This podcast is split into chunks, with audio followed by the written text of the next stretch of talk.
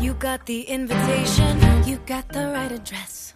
You need some medication, the answer's always yes. A little chance encounter could be the one you've waited for.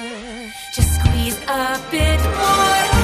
Olá, amigos! Eu sou Alexandre e este é o Alerta Vermelho, programa especial comentando os indicados ao melhor filme do Oscar deste ano, 2017. Todo ano a gente faz isso e esse ano não podia ser diferente e tem uma lista bem interessante aqui esse ano. E o ano passado a gente elogiou também, tinha uma lista legal e esse ano acho que tá num nível bacana. Para falar dos filmes do Oscar comigo, com vocês, está aqui o Davi Garcia. Opa, sempre na área, né? Acho que as escolhas foram bem boas, assim, né? Foram bem heterogêneas, mas não tem nenhum filme que você, porra, esse filme indicado. É, não que chegamos a. Paga, né? É, não chegamos a tanto. É claro que tem um que é melhor que o outro, né? Ah. Mas, assim, acho que foram boas escolhas, assim, perto do que a gente viu. É, é aquela coisa, a gente tem que saber separar. Os filmes são bons, mas nem por isso qualquer um que ganhar tá bom. Não é bem assim também, né? A gente sabe que tem alguns que se destacam realmente mais do que os outros. Também com a gente o Felipe Pereira. Opa, estamos aí. Eu, eu já não acho essa lista tão. Eu sabia, ele tem que ser do. Mas, mas eu acho ela melhor do que a do, do ano passado, cara. É. É, especialmente por causa de um, de um, de um movimento que, que aconteceu lá no. Quem ouviu o nosso podcast do, do, do Oscar de 2016, é, ou, ou principalmente eu reclamando sobre o, o Oscar, o Oscar So White. E pelo visto, a academia mudou os critérios de, de avaliação e a indústria também tratou de fazer alguns filmes que, que tivessem uma temática parecida com essa, né? Que tratasse de diversidade, é um Oscar bem di- diverso, assim, né? É, Esse tá- tá os nove, os nove indicados, tem três que são de temática negra, né? E não E sendo que um isso, deles, inclusive, falando sobre a homossexualidade, né? Descoberta da Sim, sexualidade. eles, eles, conseguem, eles conseguem navegar bem por vários, vários temas, vários estilos, né? Diversidade mesmo cultural e racial e de gênero também, né? É Exatamente. bem interessante, tá bem interessante nesse sentido, mas eu também acho esse negócio do movimento é, em resposta ao Oscar So White não foi uma coisa forçada, porque todos esses filmes têm méritos, né? A gente vai falar disso aqui, mas não é uma coisa, ah, coitadinhos, então esse ano vamos indicar os que só tem negros. Não, não é isso. Uhum. O filme só tem negros, mas é um filme bom, tem seus, seus valores e, e merece, mereceu ser indicado, né? Então, Hum. acho que é a, é a grande diferença esse ano. Pois é, a gente continua esse papo logo depois da vinhetinha, então não sai daí.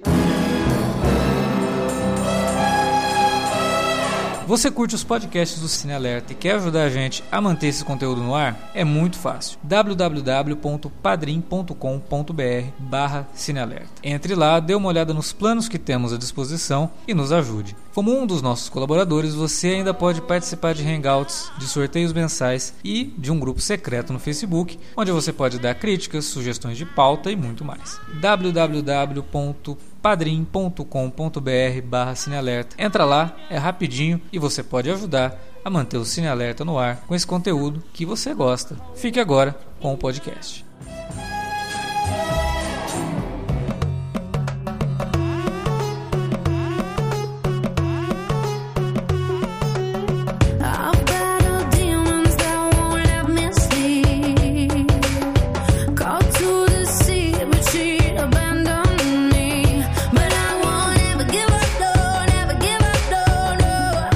Bom, vamos começar de cara, né? Porque também não tem que ficar enrolando aqui com introdução para explicar o que que é o Oscar, né? Todo mundo sabe o que que é o Oscar, aquele prêmio da academia.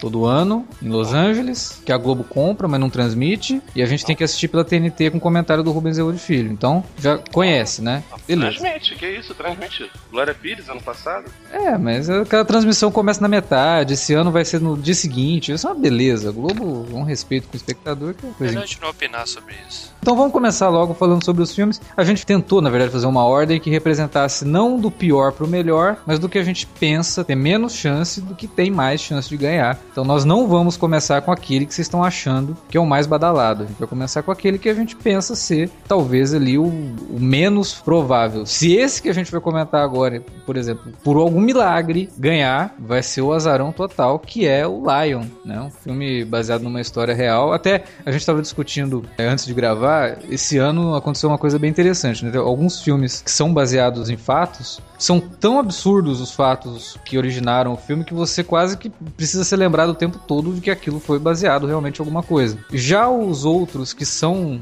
obras de ficção são histórias muito humanas, né? São histórias muito, muito verdadeiras, até muito sensíveis. E isso acabou criando assim uma quase que uma dicotomia interessante entre esses filmes. Eu, eu achei isso muito legal. É, e o Lion é uma história que, porra, você imagina que o cara, uma criança como tantas outras, e o filme diz isso depois no final, que se perde na Índia, acaba encontrando uma família que adota ele, uma família da Austrália, e 25 anos depois consegue se reencontrar com a família dele, é, com a família verdadeira dele na Índia, com a ajuda do Google Maps, né, cara? Esse filme foi financiado pelo Google? Assim, que... Até onde eu sei não, cara, mas... mas é uma coisa assim, né? O Vinícius pode falar, porra, olha aí que, né, que product placement forçadaço, né? Pô, mas hoje em dia todo mundo usa, cara. Sim. Você quando vai na casa, é a casa dessa pessoa, sei lá, ou essa loja que eu preciso ir. Você joga lá no Google Maps para tentar descobrir, tem uma direção, né, mais ou menos. Exatamente. Então, nesse sentido é forçado, ele é um elemento do filme que eu não sei se o cara lá usou mesmo o Google Maps ou se ele usou outra ferramenta. Acredito que ele tenha usado mesmo o Google Maps. Sim, é. Google domina aí essa área desde o início do, da década de 2000. Sim, é mais completa, né? É mais fácil de usar. Provavelmente sim. É baseado no livro do próprio é, Saru, né? Mas na verdade é Sheru o nome dele. É não sabia o próprio nome. Tem alguns, algumas coisas no filme que eu acho muito, muito bacanas. É um filme que. Todos eles dessa lista, inclusive, são filmes que me fizeram ter alguma reação. E ainda bem, nenhum deles me fez ter uma reação de raiva, né? Por que, que essa droga desse filme tá concorrendo ao Oscar? Não, não teve. Esse ano não teve esse problema. Sim. Apesar de ter um dos filmes eu, eu não consegui assistir, mas eu não acredito que mesmo depois que eu assisto eu vá ter essa, essa reação, assim, porque eu já vi que muita gente gostou também, até o próprio Davi gostou um pouco também. E todos eles me fizeram ter alguma reação. É, e eu gostei disso. Eu, gost, eu gosto de assistir um filme que me faz sentir alguma coisa. E esse filme, por mais assim que seja uma história bem água com açúcar, aquele filme que o Sim, americano tá. chama de uplifting, né? Água com açúcar, mais ou menos. Ah, eu acho. Uma história é uma história bizarra, né? De um, é uma história uma bizarra, mas quando você termina o filme, você termina o filme bem, sabe? Ah, sim, você tem um, né, aquela sensação de, pô, que beleza, né? Que bom que deu certo, né? É, é um uplifting, feel good movie, como Até ele chegar ali, é, que eu falo. que eu acho assim, é, ele é bizarro desse filme porque ele retrata uma realidade que é muito dura mesmo. Né? A Índia é um, um dos países mais desiguais no também, não só pela, pela estrutura econômica desigual, mas pela estrutura social, né? Contra uhum. lance de castas ainda até hoje. Então uma sociedade realmente que se divide muito, né? Entre pouquíssimos ricos e muitos pobres, né? E pobres mesmo, assim. Paupérrimos, né? É. E, e, esse filme retrata muito isso, né? E eu acho que ele conseguiu fugir do, da, da, armadilha de, de, estereotipar demais, sabe? Porque ele só mostra qual é a realidade ali, o que acontece com um bando de crianças que está perdido. Vai, pode ser vítima de quadrilhas que vão sequestrá-las para vender, né? Para fazer sabe sei lá o quê. É, então o filme ele é feliz nesse sentido e também depois mostrar, quando já entra na segunda parte, mostrar já como foi plenamente adaptado à sua família lá na Austrália, né? Depois aquela coisa que vai crescendo nele de, de ter flashes da lembrança da infância dele ali, aqueles traumas que ele teve, mas também boas lembranças que ele tinha com a mãe, com o irmão, e de ficar e de se, se, se tornar cada vez mais obcecado por tentar descobrir alguma coisa sobre eles, né? Sobre o seu passado. E a motivação dele eu acho muito convincente. Sim, não é uma coisa que surge do nada, né?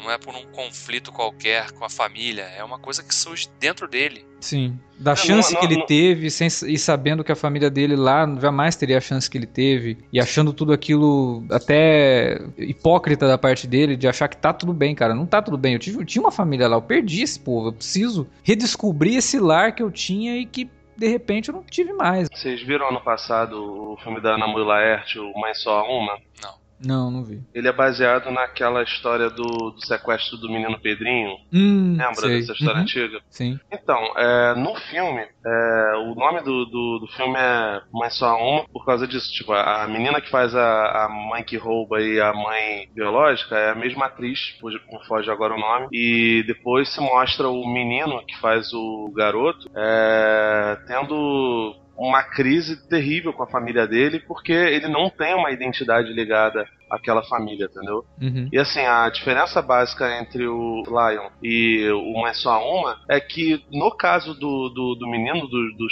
Saru, Charu, Cheru, é uma busca por identidade, não é só uma é. busca por filiação. Ele descobrir, ah, não, meus pais. Não, cara, tipo, toda, todo o, o repertório dele tem a ver com aquela, com aquela, com aquela situação, com a presença do, com o seu país mesmo, né? Ele é criado por australianos, mas ele nunca se sente parte daquilo. E assim como ele, ele se esquece do que era ser indiano também, né? Porque na cena que ele vai comer, por exemplo, comida indiana, e tá todo mundo conseguindo comer com a mão, ele já não consegue mais, né, cara? E a gente vê ele criança durante muito tempo do filme comendo com a mão. Isso eu acho muito bem representado, é, é, bem... De certa forma, esse filme ele é, ele é, esquemático. Ele não é tão esquemático quanto um outro filme que, que a gente vai, vai discutir um pouquinho mais à frente. Uhum. Mas ele manda bem, pelo menos nesse ponto ele, ele não, não me incomodou. Eu comecei o filme achando que ele ia ser meio ruim, porque, tipo, começo, crianças na Índia, não sei o que. Eu falei, caraca, tipo, quem quer ser o Milionário 2, Pombas, né? É. Aí já fica pensando que vai, vai ter dancinha, vai ter o Jamal fazendo não sei o que. E o Patel tá muito bem, cara. Apesar de que ele faz algumas coisas que me deixam meio grilado. Por exemplo, você não dá um fora na Neymar, cara. Sério. Eu fiquei, eu fiquei, esperando a hora que aparecer aquele Mas ele, mas ele pode. Um ele, ele pode alegar insanidade naquele momento. Ah, tá. Ele tava meio, meio piradinho ali, ele pode alegar insanidade. Porque... Eu sou contra, eu sou contra. Eu...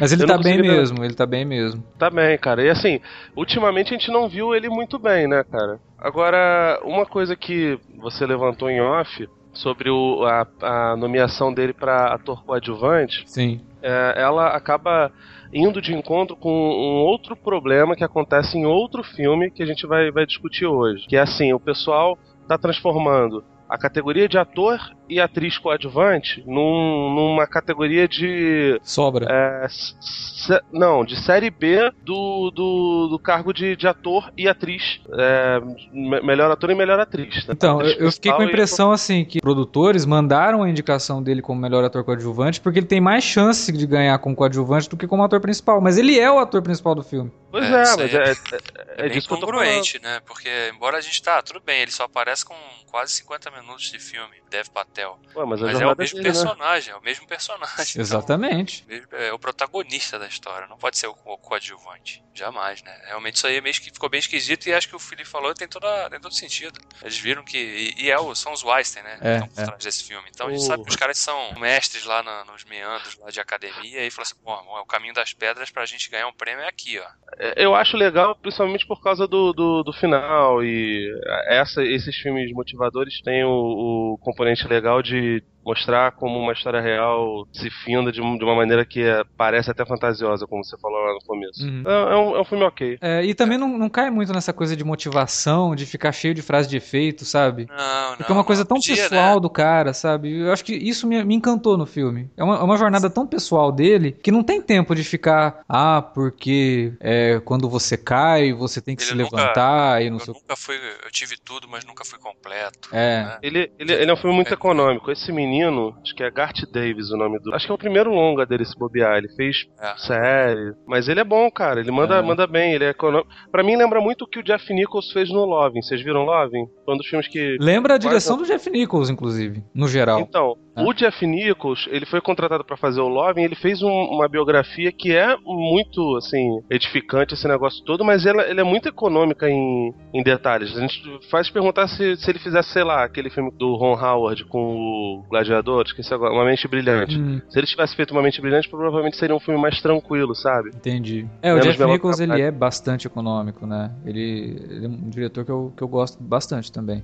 Ele é maravilhoso. É. é. porque nisso aqui é um filme que o cara não precisa de exageros, né? De quanto mais simples melhor, porque a história tá falando por si só. Né? E algumas imagens realmente dizem muito, né? As imagens da sim, pobreza sim. ali e tal, e a gente sabe. É. E pô, é, quando ele tá lá é 1986, 87. Quando ele volta e vê que tipo, cara, 28 anos depois, não mudou quase nada, cara. Sabe, é, é, é, até triste dentro dessa, dessa ideia, assim. Mas é um filme que me, me, encantou. Eu gostei. Não acho que, ah, nossa, merecia o Oscar. Ou talvez não mereceria nem a indicação. Isso não tô falando de forma pejorativa, não. Né? Talvez exista filmes melhores do que ele durante 2016. Mas é um filme bom. Não é um que você condena, né? Não. Nossa, esse filme indicado. Não. É, é assim, eu acho que ele tem muito em comum com temas de outros filmes, que é que ele, ele lida muito com a perda, né? É.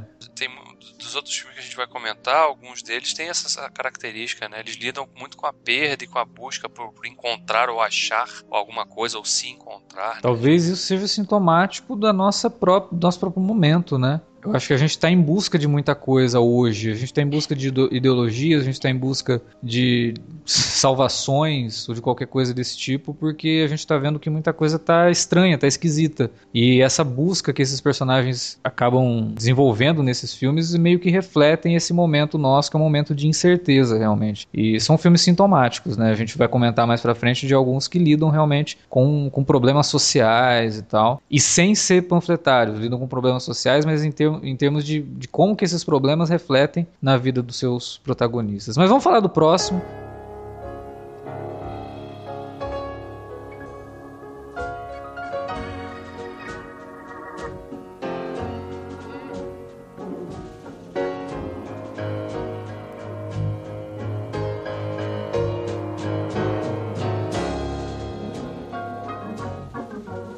Bom, agora a gente vai falar de um filme e a gente, eu digo Davi e Felipe, porque esse daí foi o único que eu não consegui assistir dos indicados. Comentem aí sobre Um Limite Entre Nós, filme dirigido por Denzel Washington, que tem o Denzel Washington e a Viola Davis, né? Sim, cara, assim, o filme é um filme que, pelos atores, pelo nível de atuação deles, é carrega, o filme é inteiramente carregado pelos dois, principalmente pelo Denzel. Né? Mas é um filme que para mim não funciona muito, porque é um filme muito teatral, cara. Eu não consigo me concentrar muito em filme que é só diálogo, diálogo, diálogo, praticamente o filme todo no mesmo ambiente. E ele é baseado numa peça, né? Sim, pois é, e essa é a dificuldade do filme para mim. Ele, ele, é um bom filme, ele conta uma, uma boa história, são personagens que têm conflitos muito humanos e reais, de fato. É um filme que se passa na década de 50, então ele aborda muito a questão do ainda do racismo premente, né? E como que o protagonista, que é o Denzel Washington, se enxerga nisso, ele culpa tudo de ruim que aconteceu na vida dele porque, ah, porque eu sou negro. E aí ele carrega isso para dentro de casa, na família, ele impede que o filho dele tenha uma progressão, né?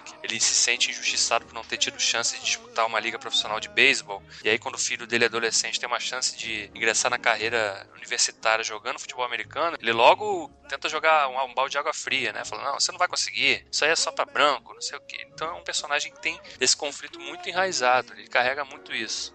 Mas é um filme que ele, ele tem diálogos muito pesados, muito longos e, e para mim, eu, eu sei que todo não é para todo mundo isso, que tem gente que adora, mas eu, eu me cansei um pouco. O filme tem muito mérito porque ele discute muita coisa muita coisa legal nesse sentido de personagem que tem tantas dores, né, e sofre com tantos conflitos internos e tanta culpa, ele tem um sentimento de culpa que ele carrega por conta do irmão também, que ele resolveu cuidar porque o irmão voltou da, da Segunda Guerra com ferimento na cabeça que, que prejudicou o cara pra caramba, e aí ele usou o dinheiro da indenização para comprar a casa que ele mora, então ele se sente culpado por ter explorado uma, uma situação ruim do irmão para poder ter tido uma oportunidade de ter uma casa própria. E esses são alguns dos exemplos, né? O filme carrega muito mais nisso nos conflitos que ele tem com a esposa, com o filho mais velho, que é músico, que ele também não concorda muito com pô, ele acha que música é coisa de vagabundo, né? Que tinha que ter arrumar um emprego. Aí o filme mais novo, quando quer entrar pro esporte, ele fala também que, não, que isso não dá carreira, porque isso é coisa de branco.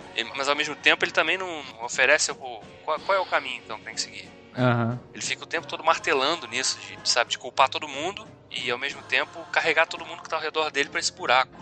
É, mas é um personagem que você entende também as, as dores dele, a origem das dores dele. Uhum. É, mas é um filme que me cansou. Assim. Talvez não é mas eu não tenha encontrado a linguagem correta para fazer isso, não, né? pra não, transpor ele, ele uma peça de teatro pro cinema e. Tanto que eu tava lendo sobre a produção do filme, ele gra... eles gravaram o filme em dois a três meses, cara. Isso é muito pouco para um filme né, para uma produção cinematográfica. Então você vê que dali, é, tudo bem, o filme realmente ele se passa praticamente 90% num cenário só. Né? Então a gente vê muitas cenas na, na varanda, muitas cenas na cozinha, na sala, e é isso, praticamente. Então é um filme realmente que, em termos de produção, ele não exigiu muito, né? E, e, a, e a adaptação do roteiro da, da peça pro filme, uhum. essa transposição realmente para mim ficou devendo um pouco. Uh, eu acredito até que o Denzel tem grande chance de ganhar o Oscar de melhor ator, porque primeiro que ele é o Denzel, segundo que ele realmente ele, pô, cara, você compra tudo que o cara tá falando ali. Ele carrega o filme nas costas de fato. Não é realmente, até na minha lista, esse é o filme que eu menos gostei dos indicados. Assim, eu vi muita gente falando que o Limite Entre Nós, né? Ele, ele teve três nomes, se não me engano, no Brasil. O último tinha sido Cercas, né? É que é a tradução literal, né, do título. É. Entendeu? Eu, eu acho até que um limite entre nós é melhor. Cercas é difícil de vender, né, cara? É. E assim, a, a- isso é off-topic, né? A Paramount estava com uma dificuldade tremenda de, de lançar o filme aqui no Brasil. É, a cabine dele vai ser no dia 23, numa, numa quarta, e o filme deveria estrear na quinta seguinte. Não vai. Pelo visto, vai, vai estrear só depois do Oscar. É o único filme entre os indicados a melhor filme que vai estrear depois do Oscar. Porque os caras estão com medo, porque o filme foi, foi mal de bilheteria e tal. E, cara, é. Porra, lança logo o filme, fica duas semanas e pronto, mas pelo menos quem quer assistir pra assistir. É, cara, né? então, eu acho que é uma burrice tremenda eles não lançarem, porque, cara, é o Denzel, É? É o cara do, do protetor, é o E- cara não, do. e não é do- só o do Denzel, né, inimigo. cara? A Viola Davis tá super É. em alta por conta de seriado, por conta do Esquadrão Suicida, mas Sim, ela tá sim. em alta, entendeu? Tipo, logo, é. joga o filme no cinema aí, deixa a galera assistir, tirar suas próprias conclusões. Eu, eu, eu, de certa forma, concordo com o Davi, eu acho que é um filme muito moroso. E, assim, claramente, esse filme, e principalmente o outro, né, o, o outro filme de, de temática negra também, é, que é o Estrelas Além do Tempo, é, ganharam uma vaga, né, cara? Porque o filme que deveria concorrer ao Oscar não vai concorrer por uma questão de, de boicote que, que rolou, uma campanha que rolou, que é o Nascimento de uma Nação. E que era o favorito, né, cara? É, exatamente. Eu acredito até que, que a un- o único filme dos, dos, dessa campanha de resposta ao Oscar So White que poderia barrar o Nascimento de uma Nação, eh, eh, por questões exclusivamente cinematográficas, obviamente, era Moonlight. Uhum. Mas o Nascimento de uma Nação pegou por causa do- da, da questão do Nate Parker, né? Que eu não vou entrar no mérito do, do, do crime que ele cometeu. Na dúvida, eu vou ap- apoiar a mulher, especialmente porque ela morreu, esse negócio todo. É, mas assim, é natural que, que é um pouquinho complicado a gente ver isso e, por exemplo, ver que o Casey Affleck vai concorrer É, ao Oscar de, de melhor ator. E também se envolveu em um caso que, obviamente, tem uma gravidade um pouquinho menor. Foi há mais tempo. Tudo bem que são histórias diferentes, mas a gente nota que tem uma- alguma coisa estranha nessa, nessa coisa toda, né? Histórias Então, tipo com, assim- com, com resultados diferentes, né? Sim, então. Mas claramente há dois pesos e duas medidas. A mídia abordou o, Nave- o caso do Nave Parker de uma. Deu uma amplitude realmente que é uma história que merece a amplitude que teve, mas Sim, é, bem o, grave. Affleck, o Affleck teve o caso lá, ele foi o quê? O TMZ tratou, né? Alguns tabloides e grandes mesmo. Ignoraram. Claro. Pois é. Mas então, ele é moroso, né, cara? Eu gostei da, da tomada inicial, eles em cima do caminhão de lixo. Me lembrou até uma, uma coisa meio tanque de guerra, sabe? Quando os, os, Hum. os soldados vão segurando assim no, no tanque, vão seguindo a vida deles, entendeu? Mas é, é só isso mesmo. Os temas são muito fortes. Eu, eu gosto bastante do- dos temas, mas o filme não, não desenvolve muito, muito isso, né, cara? E o fato de ser realmente um- uma locação só prejudica bastante, ao meu ver, o, o, o filme. Ah, eu gosto de filmes que se passam em locação. O meu filme do Hitchcock preferido é o. Rope, né? O, É, o Rope, que- Diabólico. Porra, cara, é um filmaço e Que o. também é Hitchcock- baseado numa peça de teatro, né? Sim, mas então, o Hitchcock é um gênio, né, cara? O Denzel é um gênio na atuação. Ele manda muito bem, a Viola manda muito bem, evidentemente. Provavelmente vai ganhar o Oscar de melhor atriz coadjuvante. Toda errada, porque ela deveria ser melhor atriz, porque.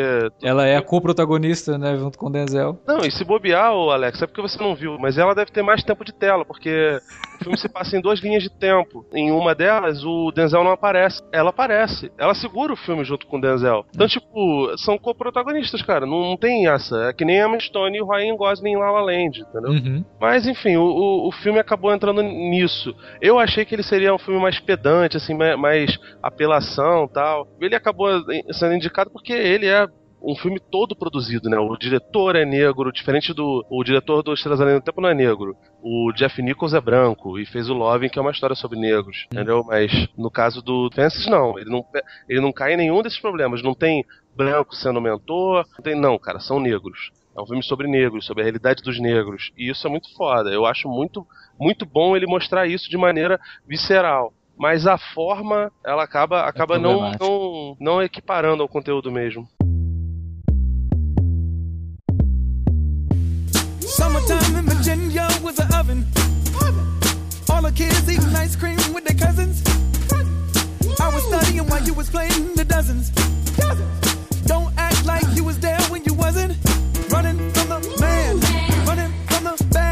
Felipe tinha comentado sobre o, o filme, né? Que a gente falaria logo depois do, do Limite Entre Nós, que agora é mais um com temática também de racismo e de superação, que é Estrelas Além do Tempo. Que é particularmente assim, é um filme que eu gostei. apesar de achar o filme bastante formulaico, mas eu gostei da história, eu gostei do, do, momento que o filme aborda e gostei das personagens que o filme aborda e gostei de como ele aborda essas personagens. Eu, eu sei que o Felipe tem uma visão de, um pouco diferente da minha, mas eu, eu, eu, achei que o filme, apesar de sim ter ali o Kevin Costner meio que sendo um mentor branco, mas vamos, vamos parar para analisar o momento que o filme se passa e o ambiente em que o filme se passa. Né? No começo isso me incomodou um pouquinho, mas depois eu fui percebendo que o filme ele não iria abordar como que aquele branco iria ajudar as moças, mas sim como que é, elas mostraram para todo mundo ali que apesar de tudo que eles achavam dela, de apesar de eles colocarem banheiros exclusivos para moças negras do outro lado do prédio onde elas trabalhavam, apesar de não quererem nem tomar o café que elas estavam tomando, né? Elas são totalmente capazes e até melhores do que aqueles caras que estavam ali e acabam ganhando pelo reconhecimento, né? Ele não chega a ser uma histórias cruzadas. Pelo é amor é de história... Deus, ainda bem que não, cara. Eu tava morrendo é de medo. É uma história contada por uma branca é. que faz todos os favor. Assim, me incomodou um pouco o lance do Kevin Costner, mas eu achei que ele é. Tem uma ele cena é... piegas pra cacete com o Kevin Costner, dele quebrando o negócio do Nossa, banheiro. Aquilo, aquilo dali pra mim foi quase o. Nossa, foi quase a Emma Stone conversando com a Viola e com a Octavia Spencer. É. Ainda tem o Octavia Spencer, né, cara? Vai mas, pô, mas, mas pelo é... menos o Octavia Spencer tá bem contida, né, cara? Mas eu acho que esse tem uma, uma diferença bem grande, né, nesse sentido, porque enquanto nas histórias cruzadas era a branca que fazia as coisas para as negras. Exato, é isso. Aqui elas, elas, elas vão, elas lutam por aquilo. Exato. E sabe? as negras no, sabe nas histórias né? cruzadas, elas ficam assim, tipo a branca vai lá, escreve o livro, se dá super bem, e as negras ficam vivendo numa promessa de uma vida melhor, sabe? Numa... É aqui não, aqui você vê elas lutando, fazendo, indo atrás, é, enfrentando o, o, sistema judiciário para conseguir ficam, estudar. Não são é. figuras que ficam esperando a benevolência de algum branco que vá, Sim, né? Exato. Olha, acho que elas podem, né? Pelo, pelo menos a personagem da, da Tariq B. Hanson, né? Que, que eu diria até que é a protagonista das três ali, né? Porque Sim, é tem mais peso, né? Mais peso, mais proeminência na história. Quando ela tá ali naquele ambiente praticamente todo masculino e branco, uhum. né? Ela tá ali e, e, lutando contra tudo. Né? As informações que chegam para ela são sempre defasadas, e aí ela tá sempre um passo atrás para dar informação mais precisa, porque não passam para ela, né? Quando ela tá, ah, terminei meu cálculo, ah, isso aí não serve mais para nada. Ah, mas peraí, por que você não me passou a atualização? Não, né? Então ela é sabotada, né? Pelo personagem. Uhum pelo Sheldon. Pelo Sheldon, né? Que é o Sheldon, cara. É impressionante. O cara. Eu já vi várias pessoas falando, pô, ele é bom ator, tem que ver outras coisas com ele. Aí você vai ver outra coisa com ele e o cara faz um Sheldon. não, porra, mas tu também. Não, ele fez. Não, também ele... sacaneou o cara. Não, ele é, eu não acho ele muito bom, não. Mas ele tem outros. outros não, ele fez, ele fez, ele fez aquele filme da HBO até com o Marco Falo. E legal, não, não é, nossa, que atorzão, mas também não é. Não, acho que ele é Sheldon em todos os personagens. Sobre o trio, assim, eu achei que a Octavia Spencer estava contida, de fato. Hum. Surpreende as pessoas elogiando, porque para mim é um papel bem comum. Hum. É, a surpresa para mim é, é ela estar assim. Agora, a Janelle Monae, Monae que se fala? Monet, Janelle Monet. Cara, surpreendente. Inclusive conheço... duas vezes, cara. Ela me surpreendeu duas vezes esse ano. Ela, ela, ela, ela é tá no Moonlight também. É porque né? ela tá no Moonlight também, cara. Aliás, não só ela, né? O Marrechala ali, né? Marrechala também, né? Ele é. também tá nesse filme. Enfim, cara, ela manda muito bem. As melhores cheiradas estão com ela. Entendeu? Eu gostei também do Kevin Costner. Agora, Kristen Dunst, cara, meu Deus do céu, me gera... Ah, ruim, né? Horrível, horrível. Ficou, falaram pra ela assim: ah, como é, como é que é meu papel? Ela falou assim: ah, você é a branca racista. Ah, tá. Não fugiu de nenhum estereótipo do, do branco racista mesmo. É, ela só não tá afetada, mas tá, tá sem graça. Tá... Ela tá bem apagadinha. Perto da que a gente viu ela na segunda de Fargo, né? Pois é. Vocês elogiam tanto, eu fiquei. Eu, quando eu vi que era ela, pô, não, vai ser maneiro e tal. É. Mas é, ele é um filme esquemático, cara. Eu acho que. É muito, muito não, esquemático. É o filme mais fraco desse, mas ele não. Pra mim, assim, apesar dele ser esquemático. Tem uma galera que é, que é hater desse filme. is É, mas assim, não, não acho que ele é um filme odiável, não. Ele não é como o jogo da imitação, teoria de tudo, não. É, exatamente. Até porque o jogo da imitação, por exemplo, esconde uma coisa que aqui eles escancaram, né? É. O jogo da imitação tenta a todo momento, ele trata com todos os dedos a questão do cara ser gay. Aqui não. Não tem como você é, deixar de lado o fato delas serem negras num, num ambiente que não estava favorecendo elas de forma alguma. E me agrada muito filmes que enaltecem a inteligência humana, sabe? E isso é, acontece no filme filme. É, e no final do filme isso fica bem claro, né? É. Até, eu não sei se esse, esse ponto do filme é, é verdadeiro, se foi romantizado. O fato do. Do astronauta, do John Glenn? John Glenn, mas mesmo que tenha sido romantizado, acho que ele, ele ainda assim, quando, quando termina, você se convence que, que elas conquistaram, que conquistaram por méritos, não por pena ou por Exatamente. nossa, olha, tadinho, a gente precisa botar uma cota aqui realmente no nosso espaço. Não é isso. Né? E o filme não vende essa ideia. E acho que outro, outro dos grandes méritos desse filme também é ele te dá a oportunidade de conhecer uma história que eu, particularmente, não conhecia. Sim. Por si só, o filme já tem esse mérito também de jogar luz pra história olha só, né? Um- uma conquista é, do ser humano, não é só do americano, né? Uhum. é, uma conquista do ser humano, tecnológica, de colocar um homem no espaço, ele, ele deve muito ao papel dessas mulheres, Sim. né? E que lutaram com todas elas, elas tiveram que trabalhar e realmente guerrear, né? Quase, É para mostrar o conquistar valor os seus dela. espaços ali. Excluídas a vida inteira, né, cara? Mulheres que foram excluídas a vida inteira. Exatamente. Eu lembro, eu lembro que Tanto- assim, e por dois motivos, né? Por serem mulheres e por serem negras, né? muita gente falou mal do filme. Eu não gosto, eu acho ele um filme bem mediano mesmo. É de médio pra ruim, sei lá, nota 5, 6. Mas um, um crítico que eu vi que, eu- que eu- deu uma, um parecer interessante sobre o filme, né, o Heitor Augusto, que é um crítico negro, falou uma coisa que eu acho que é uma, que é uma boa. Apesar da forma não ser legal do filme, ele podia ter, ter sido melhor, né? Surpreende ser um filme que pega pouca nuance, né? Sendo um Tem pouca ambição cinematográfica, né? É, esse diretor é o cara que fez o aquele filme com o Bill Murray, o Santo Vizinho, sabe? Ah, nossa. Pô, o Santo Vizinho é tão legal, né, cara? É. Pô, podia ter, ter, ter caprichado um pouco mais. Mas enfim, a, a fala dele foi que, apesar da forma ser, ser meio capenga, é, essa história é uma história importante de ser contada, por- pel- pela coisa toda, pra, pra se levantar um- uma bandeira de, de identidade racial, que normalmente é, é relegada. Então acho que é, por isso só é muito bom. Que, As pessoas que precisam seja- conhecer a história dessa história. é, é- é bom que essa história esteja rodando e que as pessoas estejam discutindo essa história. E é por isso que eu não, não gostei do jogo da imitação, que era uma história que precisava ser conhecida, e um dos fatos mais importantes é jogado ao É, Léo. eu- né? É, cara, contar é. essa história aqui, mas não. É, mas não vamos, não vamos tocar no, no assunto mais polêmico, porque pode uma ofender a, a sociedade inglesa, né? Eu acho que uma coisa que destoou muito desse filme pra mim, desse Estrelas Além do Tempo, foi o, o fato da trilha sonora do. Acho que nada a ver botar a trilha do Pharrell Williams ali, uma trilha moderna demais, acho que tirou. Toda vez que Ele tocava ali. produz eu o falei filme, né? assim, Sim, mas. Aí, Aí, sabe, quando tocava. Você tá vendo um filme de época. E aí toca uma música moderna, você sai da história. na verdade, a trilha do filme é bem problemática, inclusive na trilha incidental do Hans Zimmer lá, que é Sim. genérica até onde não poder mais, né? Mas, Mas- no geral, é um filme que, ok, eu, tô- eu- eu É, eu concordo que com o Felipe, no, no sentido assim de melhor filme, porra, ele é formulaico pra caramba e tal, mas também não me ofende ele estar aqui.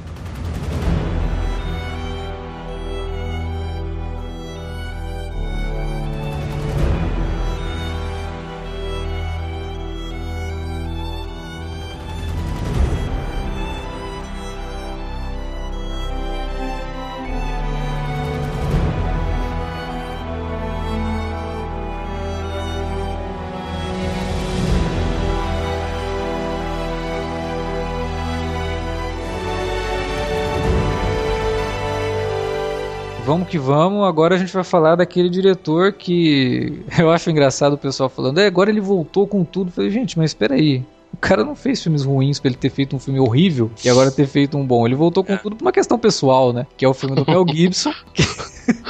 Não, mas é disso que as pessoas estão falando, cara. Mas, fica mas do jeito que, que é colocado, parece que, nossa, o cara Não. errou tanto, né? Como Parece que diretor. tá falando do Shyamalan. né? É, parece que tá falando do Shyamalan. Não, Mel Gibson não precisa provar que ele é um bom diretor, ele já provou isso. Ele precisa provar que ele não é um filho da puta. né? Exatamente. Ele só tem que E até agora não rolou. Não... Como ser humano, ele não é uma pessoa é, realmente. Pessoal. Eu... É. Tem que separar as coisas. Como profissional, o cara é foda. Mel Gibson até o último homem, que é um filme que também me incomoda um pouco. É no começo. Acho o começo dele muito piegas, muito brega. Muitas frases que vão ser utilizadas aí em palestras motivacionais. É, mas depois, quando começa de fato a guerra, aí você vê o peso da direção do, do, do Mel Gibson. Constrói cenas de guerra extremamente brutais, né, violentas e tudo mais, que é uma coisa que ele já demonstra várias vezes. Numa história que, cara, se contar ninguém acredita, porque o que o cara faz é absurdamente é, im- impossível, improvável e ele realmente fez. Mas que depois chega lá no final e vem com pieguice de novo, com cena lá remetendo, cheia de simbolismo pra remeter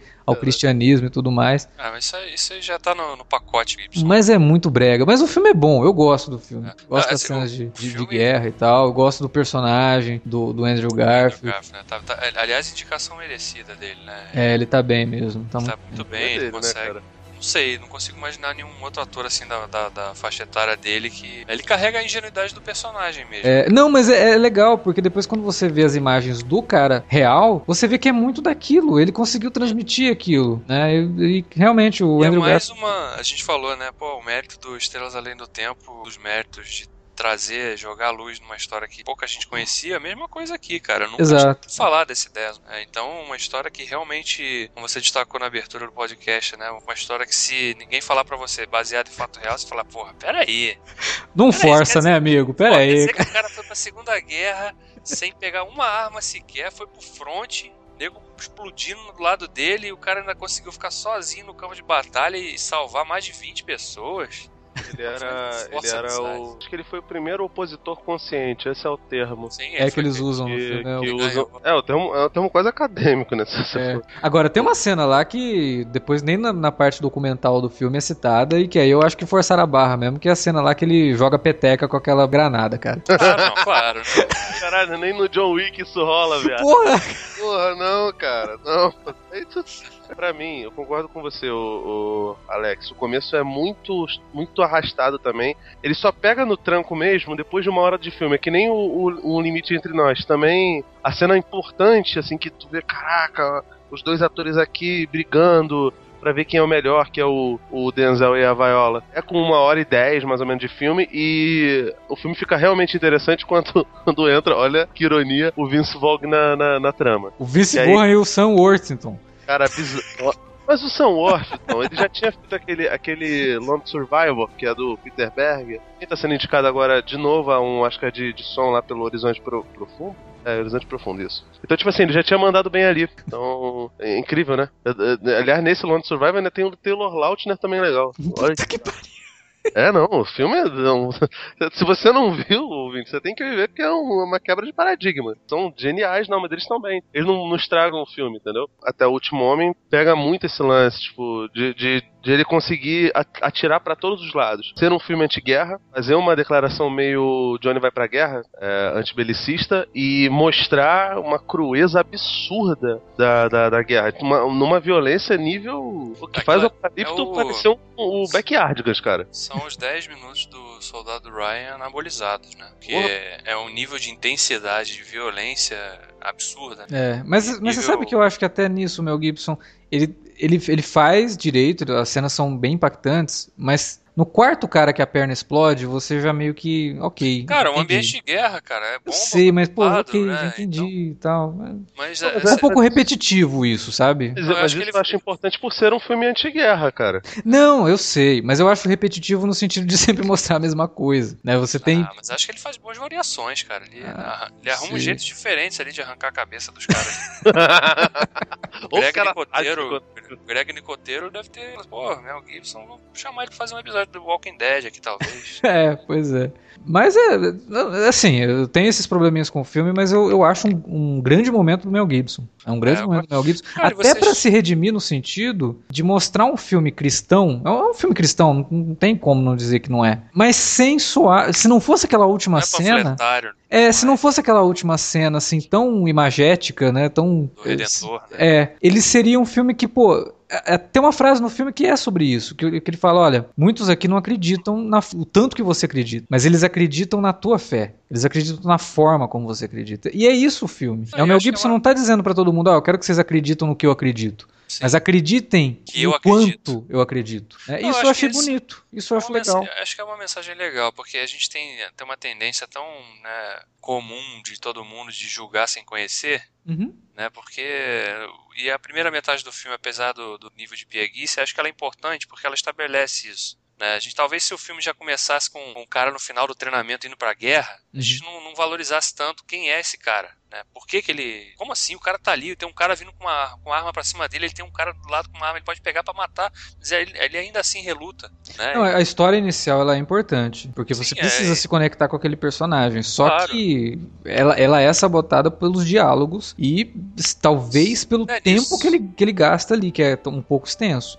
Mas que ela é importante, ela é. Não, mas eu acho que ela estabelece muito bem isso e quem era, da onde ele vinha esse cara, né? Porque o pai dele também era um cara, um veterano de guerra, que tinha lá um trauma também pesado, né? Porque perdeu todos os amigos e ele foi um desses que sobreviveu e meio que se sentia culpado por isso, né? É porque depois ele até deixa soltar assim que a gente foi pra guerra porque tava todo mundo indo, né? Tipo, Sim. a gente achou que era importante, chegou lá, era só morte e destruição, É. e tudo aquilo que a gente acreditava podia acabar num segundo com um tiro que atravessou o amigo dele lá e colocou as Exato. tripas tudo pra fora. Então é uma mensagem importante, né? É uma mensagem importante que combate realmente a questão da guerra. Ele é É, didático, né? Com aquela cena no início lá do. Tudo bem que isso deve ter acontecido mesmo, dele, dele acidentando, se acidentando com o irmão, e o Mr. Smith lá boladão com ele. é, e tem o Save the É. Cat, né? Ele salvando o menino que tava é, consertando o carro, que aí já mostra a índole dele. Não, ele é o cara, ele é bom. Não, o cara é bom pra caralho. super-herói, É. ou Homem-Aranha salvando. É, o filho do capitão do, do Caveira Vermelha, né?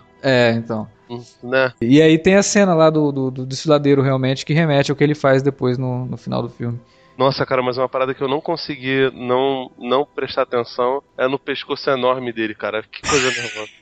Caralho, então, cara. inclusive isso deve, deve ter sido terrível na guerra, né? Porque o cara com aquele pescoço era um alvo. Porra, né, cara? Você é um alvo fácil pra caralho. Porra, muito inverossímil essa porra.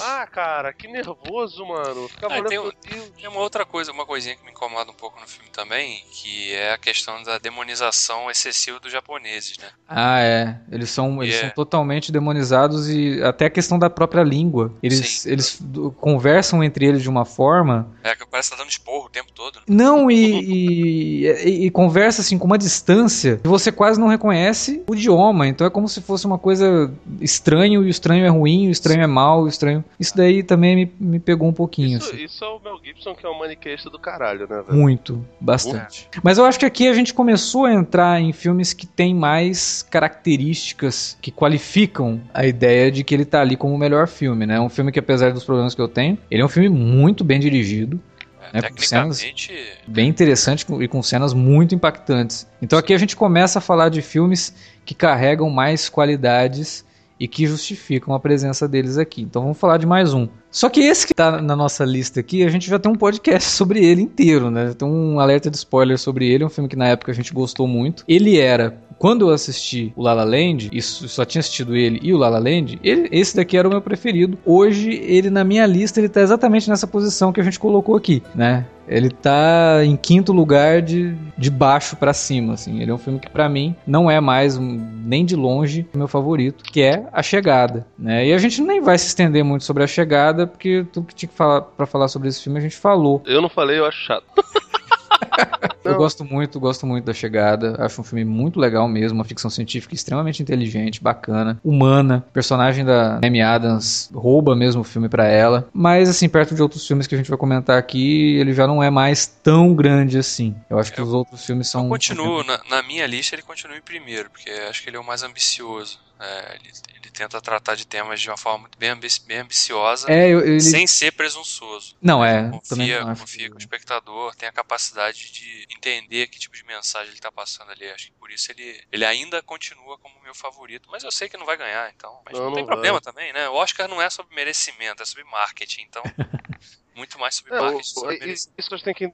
Acho que a gente pode estar até sendo repetitivo. O Oscar é um prêmio da indústria. A academia, ela premia os próprios filmes, ela premia suas próprias coisas, entendeu? Não são filmes que necessariamente são, pô, são os melhores nove filmes. Não. São os, os filmes que fizeram mais lobby, são os filmes que tem mais gente famosa, são os que. que que até falam de assuntos mais agradáveis pra própria academia. É, é, exatamente. Se você for ver, normalmente, um filme quando, quando fala sobre é, o cinema salvando a pátria, ele ganha. É. Foi assim com Argo, um, um dos favoritos esse ano. É um filme reverencial ao cinema. Uhum. O, o ano que ganhou o artista, os dois que estavam no páreo, tanto o artista quanto o Cabré. E eles não escondem isso, né? Então, Sim, Não, não, não, não Só não- se, se você não percebeu ainda, você que tá ouvindo o podcast não percebeu ainda, é isso, infelizmente. É, perceba, não, não, não vai morrer, não. Isso não faz com que, pô, nossa, esses filmes são todos horrorosos. Não, Ah, claro. não, vá, vê, veja. Até porque a maioria deles, dificilmente você vai ver uma lista, acho que tem uns 60 filmes indicados por aí. É óbvio que tem coisas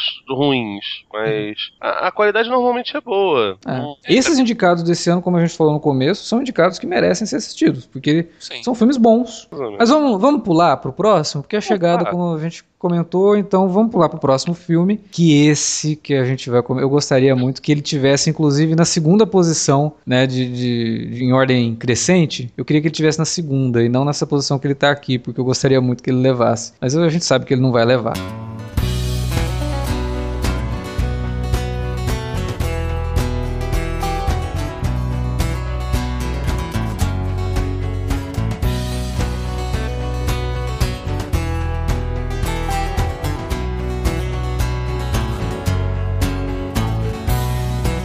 Terminei de assistir esse filme. Foi ontem, né? A gente tá gravando aqui. Eu assisti ele ontem, foi um dos últimos que eu vi. E todos eles eu comento, né? No Instagram, nas redes sociais e tal. Faço um, um textinho falando sobre os filmes. Mas esse eu só. Eu queria comentar uma coisa. Eu falei, pô, não vou comentar isso. Porque eu tava sendo tão formal nos outros, eu não posso comentar só isso. Mas o que eu queria comentar depois de assistir esse filme era. Que filmão da porra, viu? Porque a qualquer custo é muito, muito bom, cara. Filme que me agradou demais, assim. Todas as cenas do filme, todos os takes do filme têm algum significado. É aquele filme que você tem que assistir, não, não diria várias vezes, mas assistir realmente prestando atenção nesse, nesses significados dele. Texto é muito bom, o que me surpreendeu, porque eu tenho um grande problema com o Sicário, justamente por conta do roteiro, e é do mesmo roteirista. É o Sheridan, é o, é o rapazinho Do Sons of Anarchy. de Sons of Anarchy que morreu. Isso. Até hoje eu sinto a morte dele. É, e ele no Sicário, se ele demonstra alguns problemas sérios assim de xenofobia, aqui no no, no a qualquer custo, ele meio que também trabalha com essa ideia, mas aí ela é inerente aos personagens e é tratada de uma forma muito interessante. Ali da, daquele lugar de onde a história se passa, que é no Texas. A discussão do, do a qualquer custo sobre os bancos, ela é interessantíssima e ela é feita de uma forma assim com uma pegada de humor ácido durante o filme todo. Torna aquela história que poderia ser, se é um outro cara com uma mão mais pesada, iria transformar tudo num troço violento e não sei o que, não, né? Tem momentos de ternura entre personagens dos mais improváveis, momentos de humor dos mais improváveis e momentos improváveis e, e momentos de tensão genuína mesmo durante o filme, que você fala, cara, olha que direção desse filme, né? Como que esse cara conseguiu conciliar tudo isso e fazer tudo parecer tão homogêneo, né? O filme trabalha com tantas ideias e de formas diversas, tanto com humor, com tensão, com comentário social e de uma forma que em momento algum ele é panfletário, em momento algum ele é gratuito. Esse filme pra mim, ele, ele condensa o que, que significa a indicação de melhor filme, que muita gente fala, pô, mas peraí, como que o cara que ganhou de melhor diretor não é o cara que fez o melhor filme no Oscar? Pode acontecer do melhor filme ele ter a melhor direção, mas ele ser um, um resumo de todas aquelas outras categorias. Porra, teve atuações maravilhosas, teve uma puta de uma direção de fotografia, uma trilha sonora que realmente ajuda a contar a história, é, tem um diretor que soube organizar tudo isso. O resultado é o mais é, completo de todos. Eu não vou dizer que ele é o mais completo de todos, mas ele chega muito perto de ser o mais completo de todos, porque ele une tudo, cara. É um filme que é quase perfeito, sabe? Tudo no filme é, é fantástico. Dos momentos mais íntimos aos momentos mais impactantes, mais épicos do filme, que tem sim momentos épicos ali, tudo é perfeito, cara. A trilha sonora do, do Nick Cave, do Warren Ellis, que não é o Warren Ellis dos quadrinhos, é o Warren Ellis. eu também fiquei na dúvida. É, muita gente fica e não é. Eu mesmo, Caralho. primeira vez que eu ouvi o nome desse cara, falei, pô, mas o Warren Ellis é compositor Caralho. também, é outro Esse cara Warren é foda, mano. Esse cara é foda. Porra, né? Trilha sensacional. E a trilha de, de canções também, do, né? Do filme todo, que embala o filme é muito boa. Porra, o Jeff Bridges, cara. O que, que é o Jeff Bridges nesse filme? Eu vou te falar que eu acho que o Jeff Bridges a gente espera, né? Porque, né? é, porque o cara é foda. E o cara é Ben Foster, né, cara? é. Cara, o Ben Foster tá. é- é, assim, eu tô, eu tô assustado porque eu, eu virei um fã do Ben Foster há muito pouco tempo. Porque eu fui. Eu acho que eu vi uns três ou quatro filmes dele em seguidas. E assim, não são os filmes mais recentes dele. Eu vi filmes que por acaso tinham eles, né? Eu vi aquele Mechanic, o Assassino a Preço Fixo. Sim. É um filme mediano, mas, cara, ele é o melhor, a melhor coisa do filme. Ele, o Jason Statham, né? O, o Donald Sutherland começa muito bem. Ele é o filho do Donald Sutherland. Quando o Sutherland morre, ele assume, cara, fica muito sinistro. Ele é muito bom. Ele tem um, uma Eu tenho medo do Ben É, Foster, cara, porque a maior parte dos personagens dele é todo meio maluco, cara. Eu acho que ele deve ser Ele isso. faz o, ele faz um tipo psicótico bem Porra, muito né? bem, cara. É um Bem cara demais uma, não tem uma ser um. explosão de. Cara que tá conversando com você sobre, sei lá, comida e no instante seguinte ele tá dando um soco, arrebentando a cara do cara que tá sentado na Pois mesa é. do lado.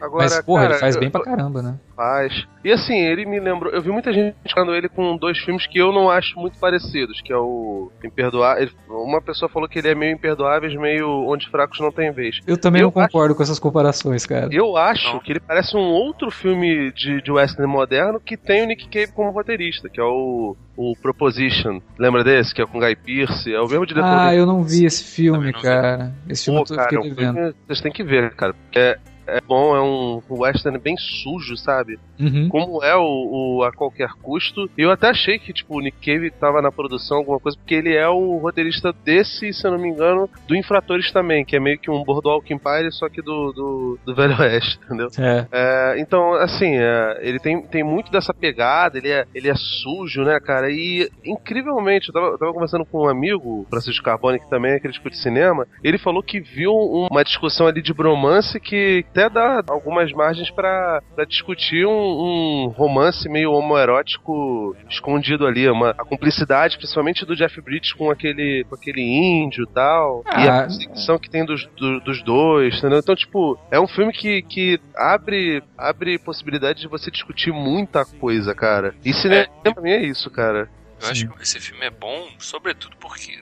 Como ele conta essa história? Porque ele não tá te jogando o tempo todo falando, olha, tô falando aqui, esse filme tá falando sobre como a especulação financeira dos bancos joga as famílias num, num ciclo de violência, blá blá blá. Não, ele não tá explicitamente gritando isso ali, mas ele Os diálogos que falam sobre isso são muito naturais, né? ele aborda todos esses temas e né, da, de como que é até curiosa né a contradição do né, que o personagem até do xerife lá que é metade mexicano metade índio né ele ele até em determinado ponto do filme ele fala isso né porque foi engraçado né os, seu- os seus ancestrais vieram tomar as nossas terras e agora o, o sistema capitalista está tomando a terra dos seus descendentes É. Então é um ciclo, de fato, que se repete ali naquela região de uma aridez profunda, né? Uma aridez não só das cidades, né? Que são, parecem espaços muito desertos, mas as pessoas também são muito secas, né? São muito... A cena que eles vão lá no restaurante, a mulher chega. E aí, o que, que vocês não querem? Como é que é, minha senhora? É muito bom aquele diálogo. Você lembra do, do Ano Mais Violento? Sim. Me lembra bastante ele no sentido, ni- nisso que o, que o Davi tá falando, de ele representar uma sociedade que tá doente Uhum. e que tenta, a- a, sabe, arrumar os seus defeitos da, da, da maneira mais torpe possível, cara. Porque não tem um personagem que você sinta qualquer empatia, ao contrário. É, até- o, o personagem do Chris Pine, ele até, né? O Chris Pine é um ator ok, né? Não, ele tá bem no filme, né? Ele tá Todo bem, mas ele é assim... cara. Ele não tá enfe... é- enfeiaram ele, né? Deixaram ele com uma barba por fazer, magro e tal. Não, mas eu acho que é o personagem dele é interessante porque é, é um cara que claramente entende a situação dele, que ele tá, que se ele não fizesse nada, eles iam perder tudo mesmo, Uhum. né? E isso ele não podia deixar acontecer porque ele tava pensando no filho, né? Sim.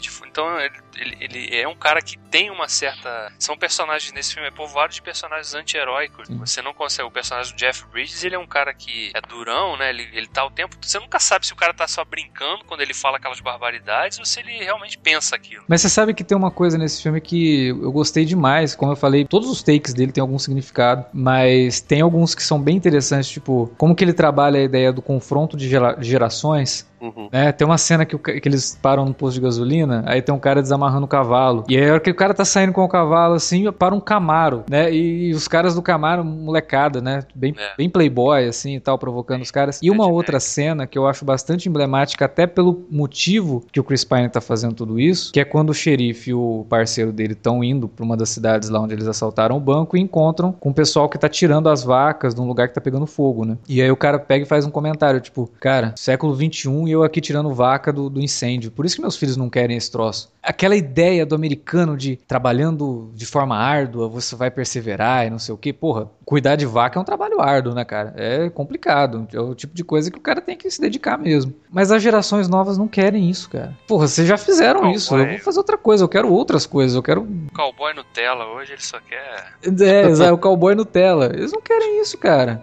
Então o Chris Pine tá fazendo um negócio pra deixar o dinheiro pro filho e tal, mas o filho não quer esse rancho. E o filme não aborda isso, mas você sabe que a molecada É, quer pela, esse pela rancho. conversa, pela conversa que eles têm, a curta conversa que eles têm, você percebe isso. Mas ao mesmo tempo é legal, porque ele tá fazendo um negócio, o, Chris, o personagem do Chris Pine, né? Ele tá fazendo aquele, toda aquela jogada lá para os pequenos assaltos, né? Que aliás é um.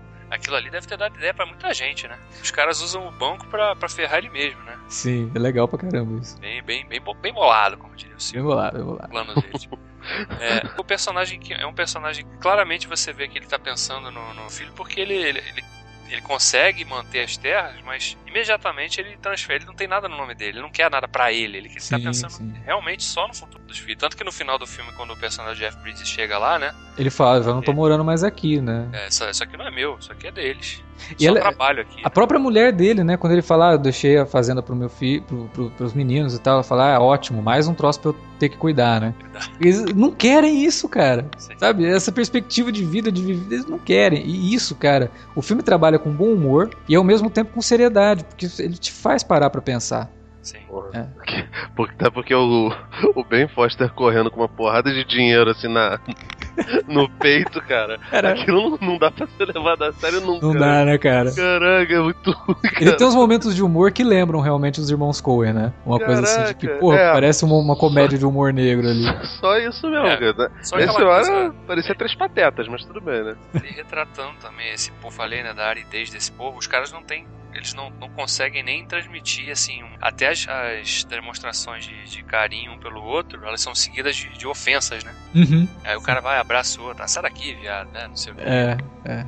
Então tem muito disso também, né, que retrata não só a situação complicada daquelas pessoas ali, mas o ambiente que elas vivem Uhum. é, é aquilo, né?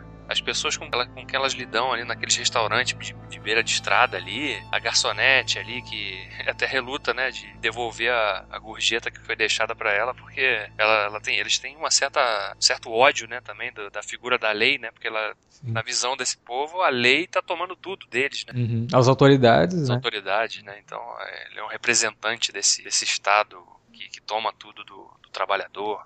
É um, é um filmão, cara. É um... tematicamente muito rico, né? Ele fala de muita coisa, mas sem, sem puxar, assim, balançar a bandeira. Ó, aqui, ó, aqui eu tô falando aqui, ó. Né? Você tem que ir prestando atenção nas sutilezas, o que, que a história tá te contando e como. Acho que é o como que faz a diferença aqui. Como ele tá te contando isso através da- do visual, né?